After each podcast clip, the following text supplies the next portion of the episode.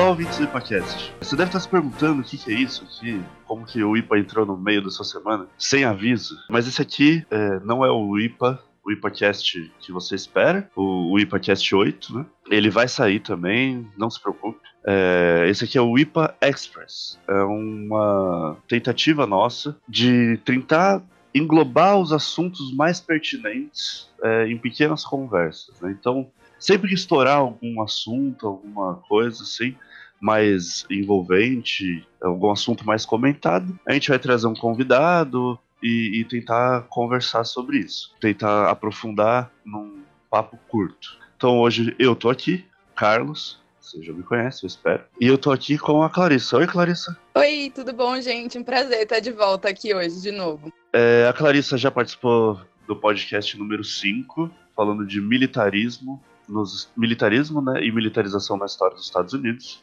Então eu convido vocês para ouvirem. Ela faz doutorado no Santiago Dantas. E sobre o que é a sua pesquisa mesmo, Clarissa? É, a minha pesquisa atualmente, como a gente discutiu no podcast, é sobre militarização da política externa dos Estados Unidos. Ah, maravilha. Então, é, a gente chamou a Clarissa aqui como uma especialista em Estados Unidos. Né? A gente tem alguns especialistas né, em contra cultura, Estados Unidos, pensamento de esquerda, enfim. E a gente chamou ela aqui para conversar um pouco sobre esse impeachment, né? sobre esse processo de impeachment do Donald Trump. Então, apesar daqui ser o, o, IPA Express, não deixem de nos seguir nas redes sociais, no nosso Facebook, Twitter, Instagram e Medium. Procurem-nos, mandem mensagens, e-mails, estamos juntos. Sem mais delongas, vamos começar falando sobre isso aqui. Pode ser, Clarissa? Pode, pode ser.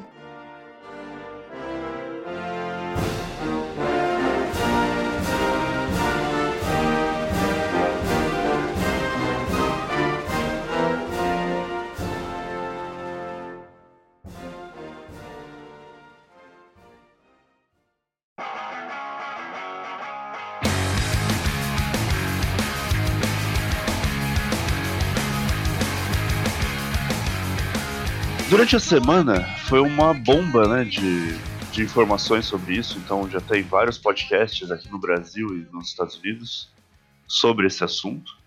Já teve vários jornalistas comentando né, sobre isso e os intelectuais ainda um pouco reticentes, né, sem saber como pensar sobre esse assunto. Afinal de contas, é uma coisa extremamente é, do presente dos Estados Unidos, né, desse contexto mundial, inclusive. Então, para fazer uma coisa um pouco invertida, eu vou começar perguntando a sua opinião, para a gente não fazer o, uma opinologia aqui, né? O, o, a grande massa né, desses podcasts e dessas, desses artigos de opinião sobre o assunto meio que evidenciaram que ou os democratas têm alguma coisa guardada na gaveta, ou talvez esse processo está fortalecendo o Trump. Por quê? O que me parece é que o processo de impeachment para os americanos é uma coisa inviável, meio cansativa, fora do, do, do olhar mesmo. Né? E então, de fato, parece que os democratas têm alguma coisa na gaveta ou realmente é um processo que vai acabar fortalecendo o Trump? O que você pode comentar para a gente sobre isso? É, bom, perfeito. Antes de mais nada, né, bom dia. Quero agradecer de novo pelo, pelo segundo convite. Jamais imaginei, né, que isso aconteceria. Mas, enfim, é, espero que eu tenha, que isso signifique que eu fiz alguma coisa boa no outro, né, para estar sendo convidada de novo. E é realmente uma alegria muito grande poder falar com vocês, né, com você especificamente hoje, Carlos. Bom, eu acho que a, a leitura que você faz, né, do cenário, ela tá correta pelo meu pela minha percepção. É, de fato, eu acho que a maior parte das discussões elas têm ido por esse caminho, né, no sentido de, bom, ou é, existe realmente alguma coisa que a gente não estava contando, né, que estava fora do cenário até então e, e, que agora os democratas decidiram articular, porque talvez tenham percebido que mudou, né, e quando eu falo dos democratas, eu falo especificamente da Nancy Pelosi, né, que é a representante, a presidente da Câmara, né, dos deputados, é que até então era uma figura bastante reticente né, em relação a esse impeachment. E, enfim, não é alguém que começou agora na política, ela é bastante experiente. Então, o fato de ela decidir registrar, né, é, realmente levantou essa possibilidade de que talvez alguma coisa aí no cenário tenha mudado que a gente não estava observando. E, e, por outro lado, né, mesmo assim, mesmo que exista essa possibilidade, possibilidade, como não conhece ainda quais são né, as condições objetivas disso. É, tem, por outro lado, o cenário que existe, que é realmente é, de uma dificuldade para que isso seja levado a cabo, considerando que hoje o, o, Senado, né, que seria, como a gente vai conversar depois, é, o responsável por julgar esse processo, tem uma maioria republicana. Né? Tem muito, existem dúvidas né, de até que ponto, mesmo que exista uma estratégia, até que ponto esse, esse processo se sustentaria, né? se, se ele teria fôlego para ir para frente. Mas, de todo modo, eu acho que a gente tem que ler também esse processo de impeachment. Eu acho que teve uma medida bastante esperada, né, pelo timing dele. Foi numa semana que a gente teve vários acontecimentos importantes, né, dentre eles a reunião da Assembleia Geral da ONU. Então foi o Trump foi para a Assembleia Geral e logo já teve que voltar, né, para Washington às pressas, porque houve esse registro bem no, no mesmo dia. Mas ao mesmo tempo ele não é tão inesperado assim, considerando que já era um processo que estava em andamento, pelo menos desde a época das eleições de 2016. Né? Então já não é de agora que os democratas estão tentando né, articular alguma coisa, né, talvez para incriminar o Trump. E eu não falo isso uma coisa porque eles estão tentando uma coisa maquiavelicamente uma estratégia para derrubá-lo propriamente. Mas, de fato, desde que houve aquelas uh, as denúncias né, da preferência russa, isso já vem sendo conversado e talvez, como falei inicialmente, talvez não houvesse esse, esse momento político propício, né, para dar cabo a esse processo. E agora a dúvida é realmente se agora há esse. Acho que, que é isso, sim. Sim, não é, eu, eu concordo. Acho que é a, a síntese possível é essa. Né? Uhum. Mas, bom, é a síntese opinativa, né? O olhar de fora mesmo. É esse olhar jornalístico do assunto. Mas pensando assim no funcionamento na, na fórmula impeachment. Como se dá o processo de impeachment lá? Me parece um pouco parecido com o brasileiro, no sentido de que o Senado julga o que a Câmara decide, e parece que tem uma Câmara lá que é mais favorável aos democratas e um Senado mais republicano, é isso? Sim, sim, é. Hoje é exatamente isso. É, o impeachment lá ele tem algumas similaridades com o caso do, do Brasil, sim. Isso tem sido bastante também. Mas ele também tem algumas diferenças, né? Principalmente no modo como ele está regulamentado na Constituição. Enfim, a gente sabe que a Constituição dos Estados Unidos é extremamente ampla, né? Ela é bastante vaga, na verdade. Né? E, e o que eles consideram, né, como vítima, é, tá, geralmente cai em três eixos.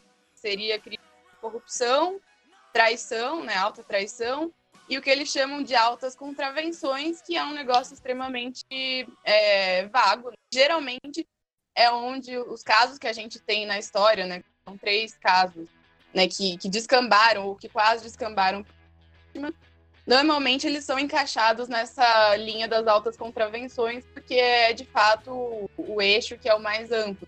Ele abarca muitas coisas. Não, e... com certeza. É, desculpa te interromper, mas é, o direito americano é fundamentado numa jurisprudência, né? Sim. Então, já é bem diferente do nosso estilo de julgamento. Exato. Aí não, não, não dá para falar numa coisa é, menos do que algo um pouco vago, mas enfim, continua, desculpa. Sim, exatamente. E por ser muito geral, também não, não é uma Constituição que dá muitos caminhos procedimentais, ou seja, tem essas definições do que configuraria né, como uma possibilidade de impeachment, mas não se diz exatamente qual é o processo seguido a partir disso. Então, o que a gente tem, na verdade, é muito mais um embasamento, é um embasamento a partir dos precedentes históricos. E como eu disse, né, são, são três. Um é o precedente do Andrew Johnson, que foi um, um presidente né, que estava nos Estados Unidos é, no período posterior à Guerra de Secessão. É, ele acabou não sendo impeachmentado, né? Na verdade, o processo passou pela Câmara, mas caiu no Senado. Depois a gente teve o Nixon, que foi um caso que aparentemente, né, talvez se ele tivesse concluída, é difícil saber, né? Falar em contrafactuais, mas é, aparentemente se encaminhava para ser um de fato ia acontecer, né? Por conta daquele escândalo de Watergate, mas ele acabou renunciando antes que o processo se concretizasse. O, o processo não foi concluído. E aí, no período mais recente, teve o caso do Clinton, que também, de forma bastante similar ao primeiro, foi um caso que passou pela Câmara, né, na votação, mas não conseguiu sentar no julgamento no Senado, né? E, e ali por, por, vários motivos, dentre eles, né, o que diz normalmente, né, o que se fala nas análises é que é, não houve um, um, respaldo da população, principalmente porque a população entendeu que no caso do Clinton tinha ali uma carga um aproveitamento político, talvez, do momento. Com certeza, só uma coisa que eu vejo de diferente, te interrompendo novamente, que uhum. a gente uhum. vai fazendo esse bate-papo, né?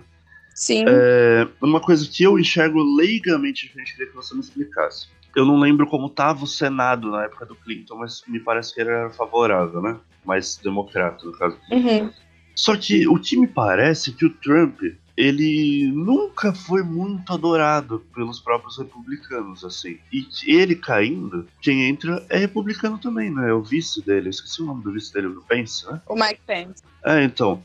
É ele que entra, no caso, né?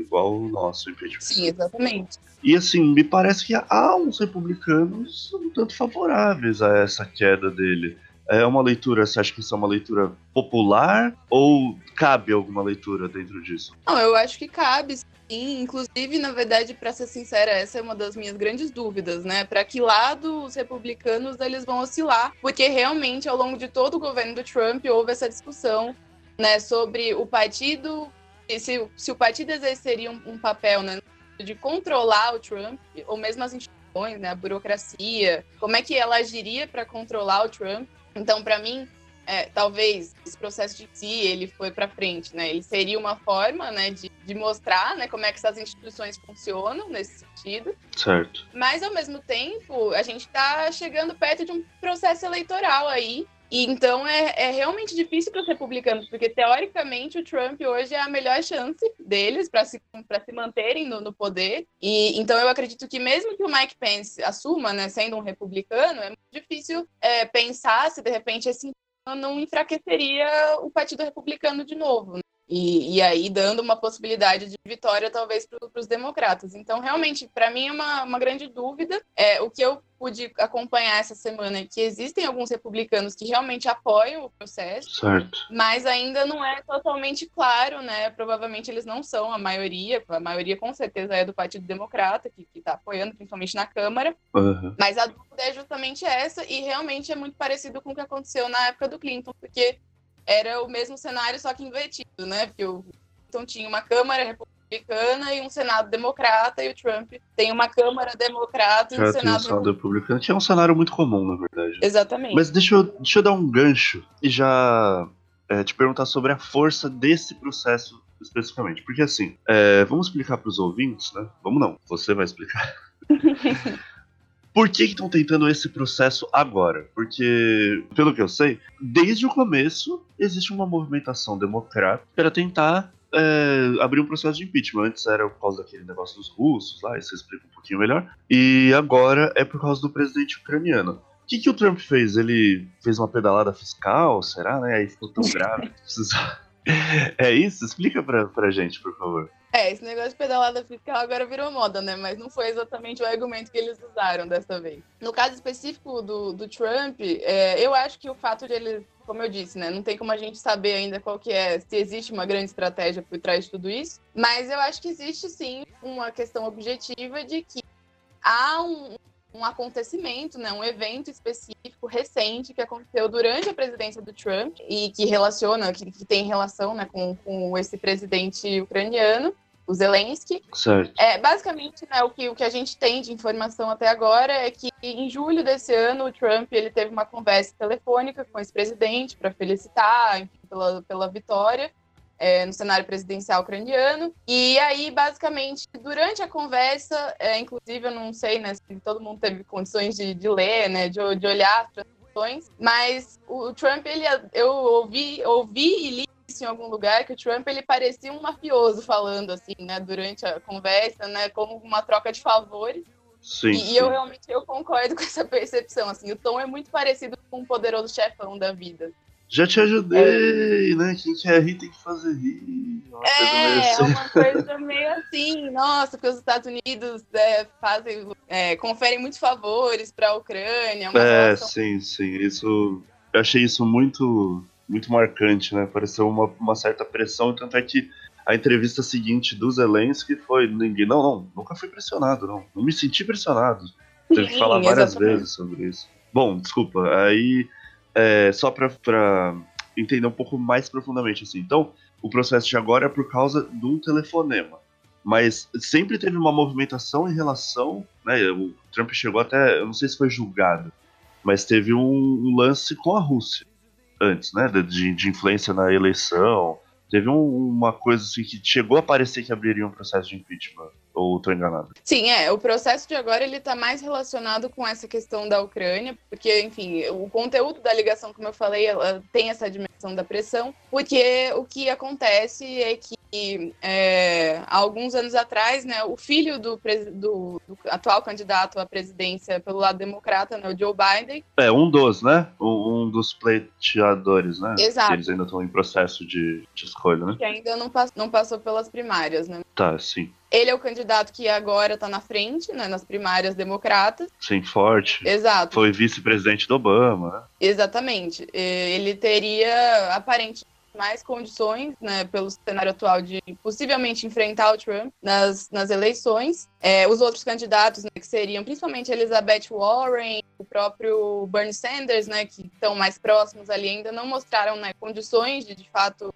é, inverter o jogo, né, e superar o Biden. Então, o Biden realmente ele tem essa, essa condição e o fato é que o filho dele ele, um, ele participou há um tempo atrás, alguns anos atrás, de, de um, conselho, um conselho de acionistas de uma empresa ucraniana. E, e, durante esse, esse processo, do tempo que ele teve presente, parece que houve algumas investigações em relação a essa imprensa. Tinha um procurador-geral né, que estava dando conta disso, e o Biden, na época, foi muito favorável a que esse procurador fosse retirado do, do cargo. E ele acabou sendo efetivamente depois. Então, o Trump ele decidiu retomar esse assunto nesse momento. É, não é a primeira vez que isso acontece. O Rudy Giuliani, que é o advogado principal do Trump, que foi prefeito da cidade de Nova York, também ele já tinha tocado nesse assunto, mas, enfim, de fato era uma questão que não tinha a população, pelo menos, a opinião pública de modo geral, não tinha tomado conhecimento dele e foi retomado nessa ligação com o Trump. E, e, eu acho que a grande questão né, de fundo é que antes dessa conversa, o Trump tinha congelado algum de assistência, ajuda externa militar para a Ucrânia. E aí teve essa conversa, depois disso liberou esses.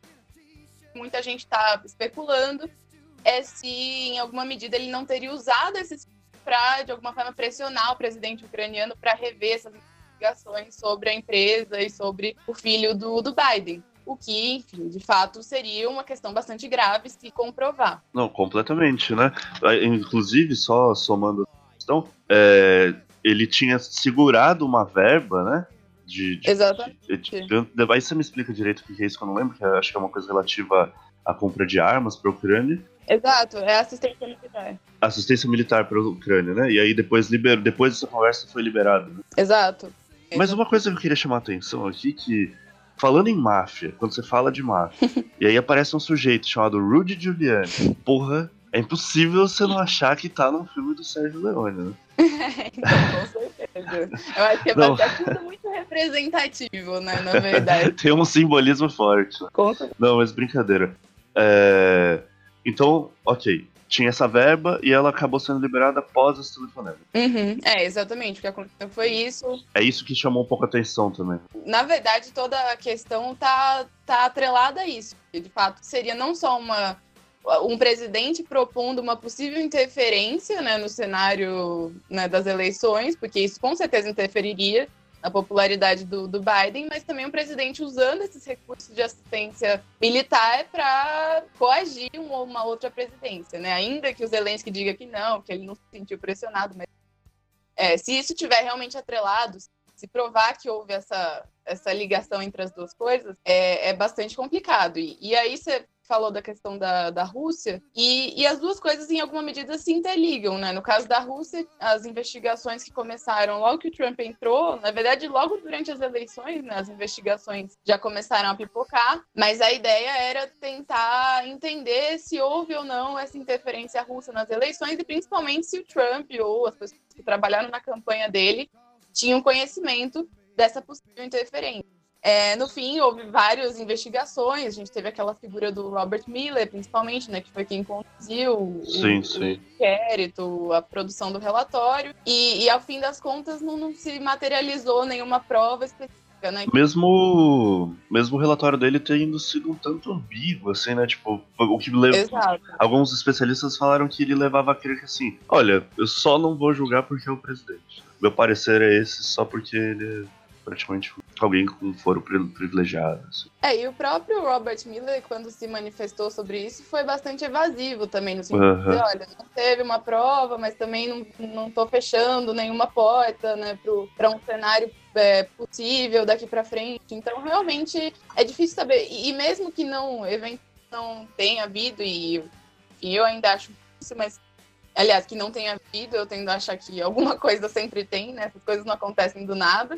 Sim. Mas eu acho que também a questão da relação do Trump, né? Principalmente essas alegações de obstrução de justiça, que talvez ele estivesse atrapalhando as investigações para que elas não aconteçam. É, então são várias coisas somadas chegam nesse cenário agora que a gente tem. E eu e voltando né, ao começo da, da sua pergunta, é, eu acho que é por isso que talvez isso tenha sido trazido à baila agora. Talvez porque os democratas tenham percebido que agora existe um cenário favorável para esse processo, porque existe um evento que é recente e que aconteceu exatamente durante o mandato do Trump. Nossa, então, excelente você tocar nesse assunto, que eu acho que é, é uma ponte ideal. Porque do jeito que a gente falou agora aqui, né, a gente mostrou é, esse processo bem alicerçado. Né? Mostrou assim, olha, tem, é, ele realmente pode ter rolado alguma coisa com a Rússia, aconteceu alguma coisa de fato no mandato dele aí com a Ucrânia e tal. Beleza, olhando assim, parece realmente uma coisa consistente. Mas ao mesmo tempo, parece que o próprio Trump já esperava isso, porque no dia seguinte ele já colocou no Twitter dele lá um vídeo do tipo: é, Estou tentando trabalhar e eles estão me tirando. Um vídeo que já estava pronto, né?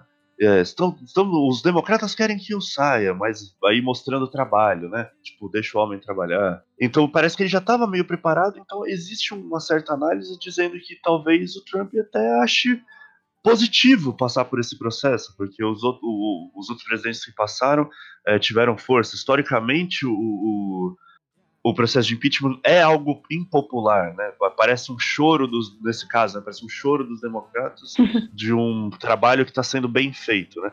E ele tem números positivos no, no, em relação ao desemprego, que caiu bastante. Mas a economia já não está crescendo tão bem. Né? Hum. Como que você consegue analisar isso? É, tem uma consistência do processo, e mas ao mesmo tempo o Trump tem um fortalecimento. Assim. Você, você acha que é, que é uma boa forma de olhar? É, eu acho que com as condições que a gente tem agora, nesse cenário, né, pode ser que daqui uma semana mude tudo, né? Porque é assim que acontece claro, no claro. Sim. Mas o que me parece realmente é que ainda, embora seja um processo bem fundamentado, porque de fato, o que acontece, como eu disse, o que o que está proposto naquela ligação é bastante grave, mas ainda talvez não existam nessas condições, esse lastro objetivo para que realmente se diga que vai haver esse processo, que ele vai se consolidar. É, e também considerando, como eu falei, que tem um quadro eleitoral vindo pela frente, então eu realmente acho também que é, eu não sei dizer se o Trump ele já estava preparado né, necessariamente para isso. O que a gente tem, né, falando é, em termos reais, é que durante essa semana apareceram várias notícias dizendo que a Casa Branca já sabia desse, desse, dessas gravações, dessas transcrições e que tentou embarrear várias vezes a liberação delas. Então já existia ah, dentro da Casa Branca um processo de evitar que essas essas coisas viessem a público. Entendi, entendi. E aí a gente se põe a pensar se não era uma coisa com a qual ele já estava meio que contabilizando, não só ele, mas o governo, né, de modo geral. Então, eu também tendo a achar que é, eu cheguei a ver também algumas leituras, né, que colocavam que talvez o Trump até queira esse processo, porque isso, é, pela leitura dele, poderia ter um potencial muito mais de enfraquecer os democratas do contrário. E então possivelmente, né, olhando por esse cenário, por esse cenário que a gente tem agora, eu acho que sim, talvez eles já estivessem esperando por essa divulgação. Não sei se nesse timing especificamente, mas acho que talvez eles já esperassem que fosse a público e mais já partindo que talvez eles estejam num cenário favorável e, e não o contrário. Sim. É, uma coisa, eu queria fazer um adendo, assim. Que curioso essa vida desse presidente ucraniano, Zelensky, né? Ele era um ator de comédia em que ele fazia um presidente da república. Aí ele de fato se candidatou, virou presidente, com um discurso de vamos mudar tudo isso aí, tá ok. e aí a primeira coisa que ele faz é se agarrar no Trump. Né? É curioso, parece que só faltava ele chegar na ONU e falar I love you. Porque é. é uma movimentação muito parecida, né? Mas é, também a gente tem que entender que a Ucrânia é extremamente dependente e ela vive uma guerra silenciosa com a Rússia, né? Então é ele não, não pode fazer qualquer loucura. Mas, é, ainda dando um gancho com essa última coisa que você falou, pensando no contexto de agora, né, falando em processo eleitoral, né? Então o Trump ele vai passar por um processo eleitoral. Isso vai desgastar a imagem dele, né? Só que a gente tem que pensar que ao mesmo tempo ele está vivendo, né, o, o, governo americano está vivendo algumas, é, alguns fatos muito é, pertinentes, né? Por exemplo, a guerra comercial com a China. Uhum. E vários acordos, né? Pô, o Irã acabou de participar aí, né? Não tô afirmando nada, mas parece que o Irã participou do, do, do lançamento de mísseis é, que partiram do norte do Iêmen, a, a, Arábia Saudita, né? E assim, mudou até o preço do petróleo, é, enfim. Isso, o Trump já se posicionou que quer conversar com o Irã já conversou com a Coreia do Norte, né? Então ele é um negociador, ele é um, um ele é um comerciante, né? Ele, ele, ele joga as cartas na mesa para tentar manter o comércio funcionando, apesar de ter um discurso no Twitter ou no, nas redes públicas um pouco mais beligerante.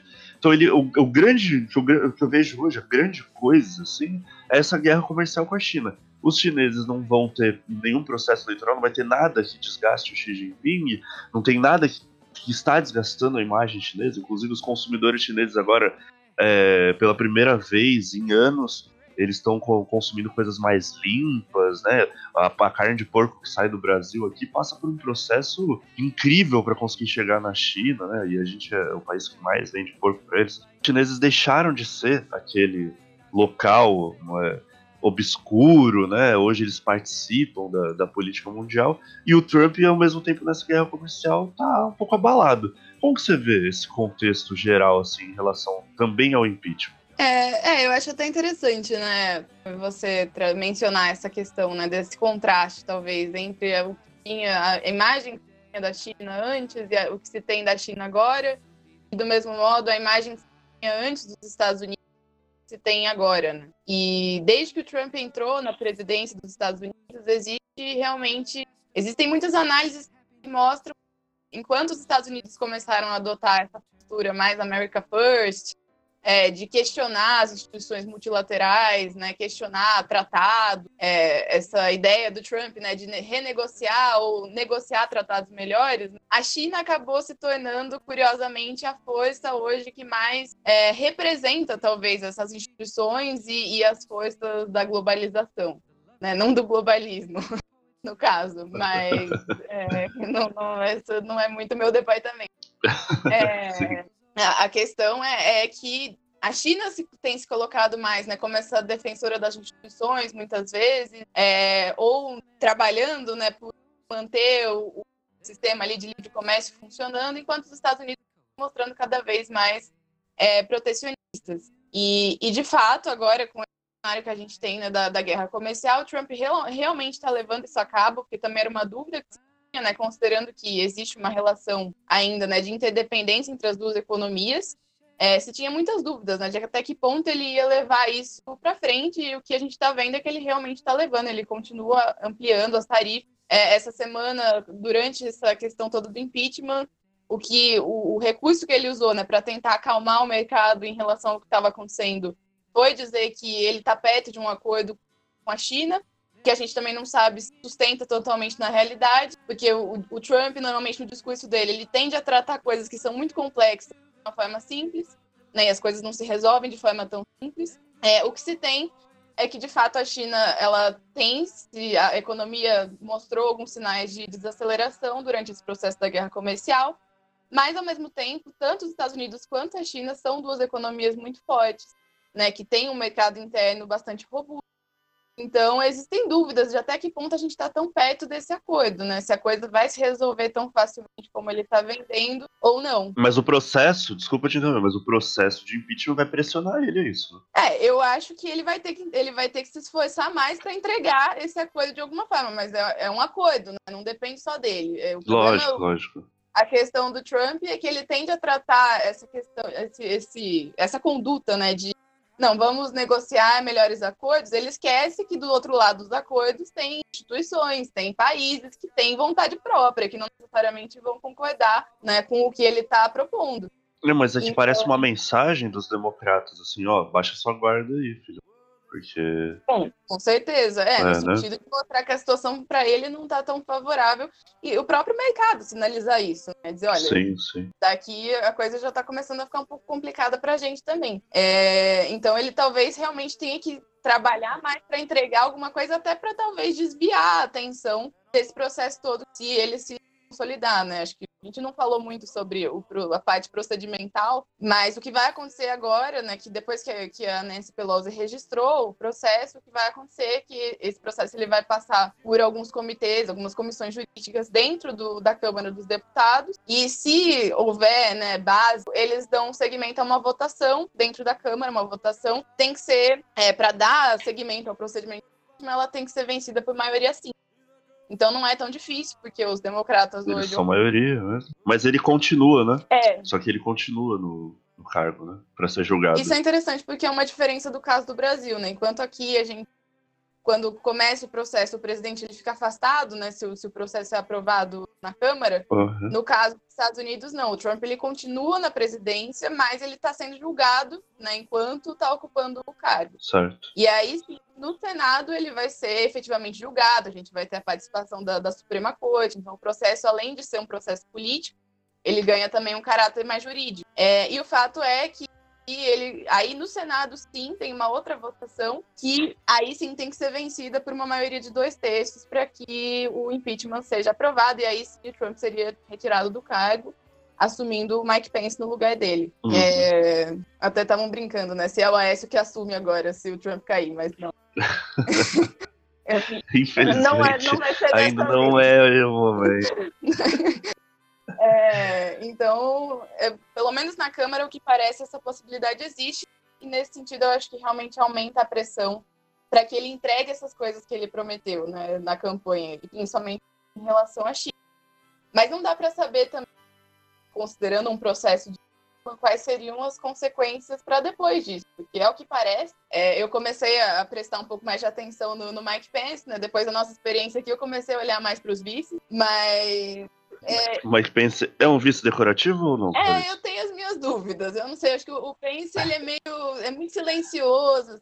Mas, é, eu tenho a impressão que ele está sempre tramando alguma coisa. E, e é uma, uma figura também bastante antiga da política norte-americana, né? É o que a gente chama de raposa velha da, da política, é uma figura extremamente tradicional do Partido Republicano, é tão conservadora quanto Trump, é o pior, eu diria. Então, assim, ele fecha com o Trump em muitos aspectos, em relação à questão de pressionar a China, em relação à questão de não negociar acordo com o Irã, é, o acordo nuclear, no caso, talvez a maior discordância do ponto de vista da política internacional seja o modo os operandi de lidar com, com a Rússia. Né? Acho que o Trump ele tem tentado é, um caminho muito mais de aproximação né, com, com a Rússia. Ele tem proposto, por exemplo, reincorporar a Rússia ao G7, que, já, que ele, tem, tem, ele tem tentado levar a cabo, mas que não, não teve muito, não teve muito palanque ainda.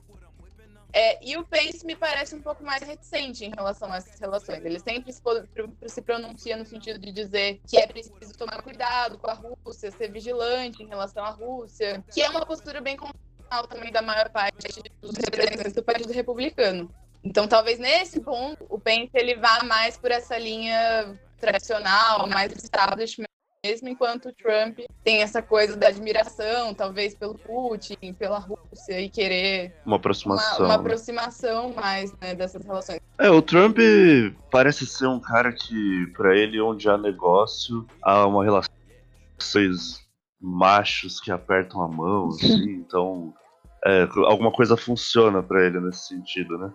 Então ele, ele tem. Ele não é que ele é anticonflitivo, mas ele é um negociante mesmo. É, exatamente. Ele é. Eu acho que ele tem um perfil mais gerencial, mas nesse sentido. Ele, ele opta normalmente pelo, pelo cara a cara, né? Por estar de é... presidentes, de negociar de forma bilateral, né? Ele, obviamente, de, de proposta de plataforma com a qual ele foi eleito, é, ele tende a rejeitar a via das instituições, a via multilateral e preferir lidar mais frente a frente com os presidentes, com os líderes dos países. É, uhum. e, e, aí, em relação à Rússia, realmente tem essa, essa reticência, né, eu vejo. Mas na maior parte dos casos, eu, eu acho que o, o Pence ele tende a fechar assim, com Trump do ponto de vista ideológico. Eu acho que não se afasta tanto assim. Acho que tem bastante similaridade. É, o que é algo que. Então, mas é que é algo que não dá para saber se é positivo ou negativo pro processo de impeachment, né? Porque Sim. vai saber se ele pode entrar no lugar ou não. Mas enfim. Sim. Só pra gente encaminhar pro final. Então, essa a síntese geral que fica, né? O, não digo nem síntese, mas acho que a ideia central é, é esse contexto global, né? Uhum. Isso é muito mais importante do que qualquer outro, do que o processo na, na, na sala de casa mesmo, né? Hum. E, e como que o Trump vai se comportar né, em relação a isso e ao processo eleitoral. Uhum. Então, se você quiser dar alguma consideração final, e aí a gente encaminha para o final do programa. É, eu acho que o contexto global ele tem que ser observado, ele é muito importante, com certeza. Acho que tanto para aliados quanto para não aliados. Né, o impeachment do Trump ele vai trazer consequências bastante relevantes. É, o Brasil, principalmente, né, que agora optou por esse caminho de um alinhamento bastante, na minha opinião, quase sub, subserviente, eu diria. É, eu acho que realmente um impeachment pode trazer consequências bastante importantes, então a gente tem que ficar de olho nisso. E pensar no próprio cenário doméstico norte-americano, né? Pensar como é que eu acho que o, o papel da população norte-americana vai ser muito importante também, como foi nos outros casos que a gente teve. Uhum. É, apesar de não ter nenhum impeachment que tenha se consolidado, é, sempre houve ali uma oscilação que seguiu bastante, né? O modo como a opinião pública se comportava. É, porque, de fato, é um processo iminente. É, o cenário eleitoral também facilita. E só para, quantificar um pouco, é, essa população oscilou bastante essa semana. No começo da semana, a maior parte da população era contra o impeachment. E ontem, o último dado que eu vi, tinham 49% das pessoas que apoiavam o possível processo de impeachment. Então, isso também pode é, dar o ritmo, dar o tom de como as coisas vão acontecer é, daqui para frente. Nossa, bem interessante isso. É, eu acho que é importante ficar de olho como é que. Porque realmente eu, eu tendo a acreditar que esses representantes, os políticos, eles vão oscilar muito conforme essa, essa opinião pública mudar a sua, a sua visão em relação a esse, esse. Então, acho que é importante ficar de olho nisso né, e acompanhar, porque é um cenário que está completamente em aberto, então eu nem faço grandes previsões, porque com certeza muita coisa vai mudar ainda.